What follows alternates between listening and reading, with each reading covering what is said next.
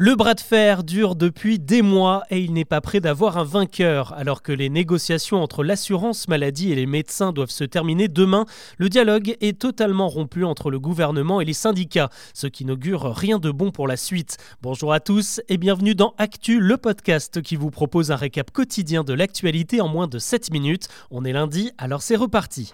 Et oui, il n'y a pas que les retraites comme dossier chaud en ce moment. Depuis 4 mois, les médecins libéraux sont en plein débat avec l'assurance maladie pour réformer le système de santé.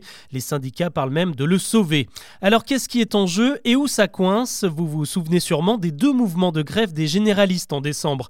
Ils demandaient entre autres de faire passer le prix de la consultation de 25 à 50 euros, de l'argent remboursé par la Sécu, mais quand même ça peut paraître cher. En fait, le but c'est de rendre la médecine généraliste un peu plus attractive, notamment pour les jeunes diplômés.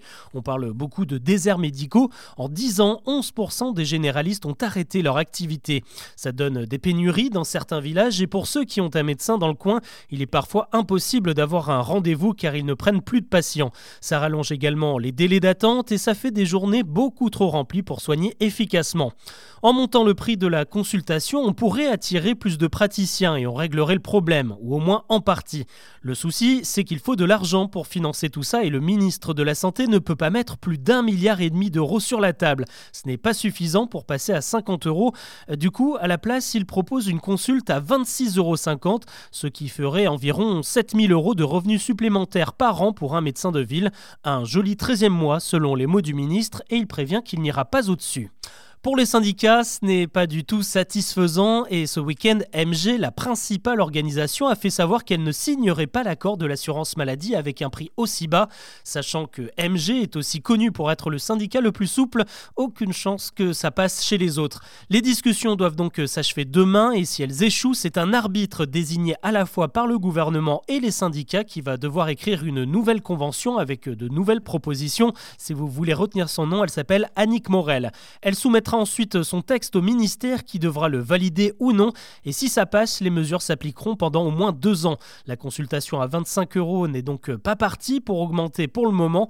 Et les déserts médicaux, eux, vont rester tout aussi arides. L'actu ce lundi, c'est aussi cette question. Pierre Palmade va-t-il dormir en prison?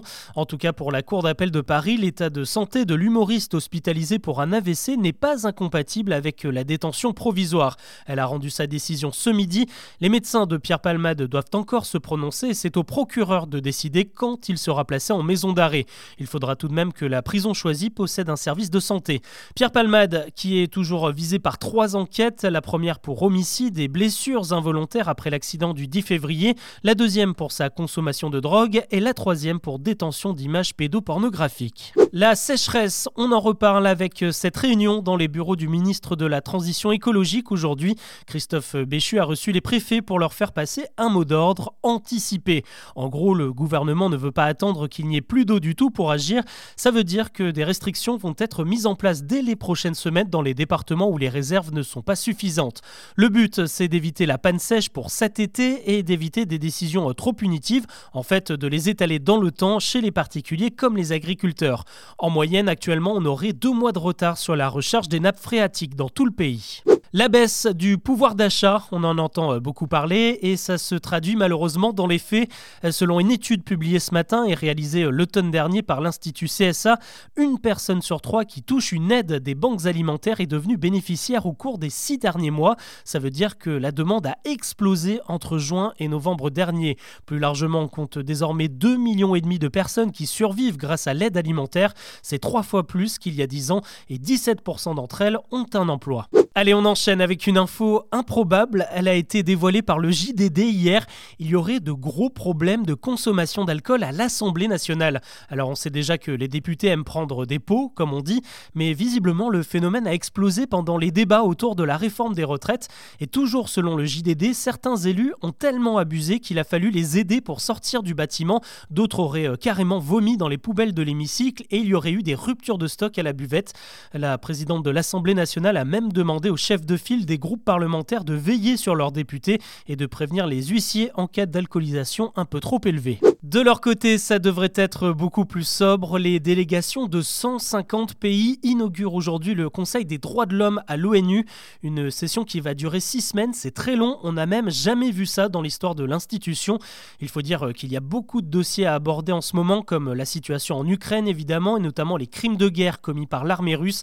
Un rapport à ce sujet sera dévoilé au cours de cette grande réunion le 20 mars. Il sera aussi question de l'Iran et de la répression de plus en plus dure contre les opposants au régime. Et autre dossier euh, prioritaire, des soupçons de crimes contre l'humanité dans la région du Tigré, au nord de l'Éthiopie. Une guerre séparatiste aurait entraîné la mort de milliers de civils entre novembre 2020 et novembre 2022. Allez, plus léger, on termine avec un autre classique de la littérature bientôt réécrit. Après les livres de Roald Dahl, c'est au tour de Ian Fleming, le créateur de James Bond, de voir ses œuvres rectifiées en Grande-Bretagne. Les 14 aventures de 007 vont être republiées et pour l'occasion, ce sont des passages racistes qui seront corrigés. Des termes comme nigger, qu'on peut traduire par nègre, hein, vont être remplacés par l'expression personne noire. Après, certains éléments resteront malgré tout fidèles aux écrits originaux comme Hot Job, le surnom du tueur asiatique de Goldfinger que l'on peut traduire par euh, larbin. L'éditeur a fait appel à une armée de relecteurs pour pointer les mots offensants qui reflètent la mentalité de l'époque. Pour rappel, les James Bond sont sortis dans les années 50 et 60. En fait, ce n'est pas la première fois que ces romans sont rectifiés. À la fin de sa vie, Ian Fleming lui-même avait commencé à remanier les références à l'ethnicité dans Vivre ou Laisser mourir. Voilà ce que l'on peut retenir de l'actu de ce lundi. Je vous dis à demain pour un nouveau récap.